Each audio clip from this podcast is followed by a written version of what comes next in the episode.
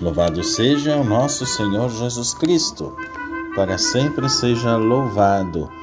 Salve Maria, meus queridos irmãos e irmãs, a paz e a bênção de Deus, estamos aqui mais uma vez, reunidos para o nosso santo do dia, os santos que são um farol para a nossa caminhada de igreja. E olha, hoje, nesse dia 16 de outubro, nós queremos recordar diretamente lá da França Lembramos um jesuíta admirável, São Francisco Regis.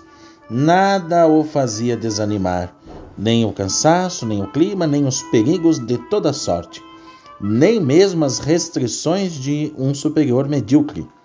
Caluniado, como acontece a quase todos os que fazem o bem com destemor, soube calar, perdoar e rezar por seus caluniadores. Ele foi canonizado pelo Papa Clemente XII.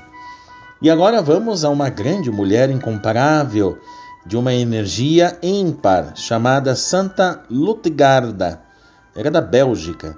Fez-se cisterciense e chegou a ser abadesa, com apenas 21 anos de idade. No final da vida, passou 11 anos completamente cega.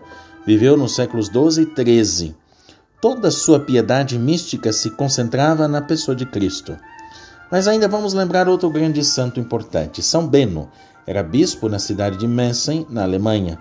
Distinguiu-se pelo grande gesto agudo, pelo seu senso de justiça e retidão de caráter. Jamais cedeu à pressão dos poderosos no governo de sua cidade e diocese. Amou a verdade e a justiça. Morreu no início do século XII.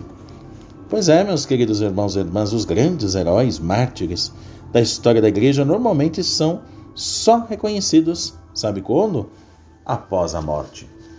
Por isso, eu desejo a todos a paz, a bênção de Deus. Voltamos aqui amanhã, se Deus quiser.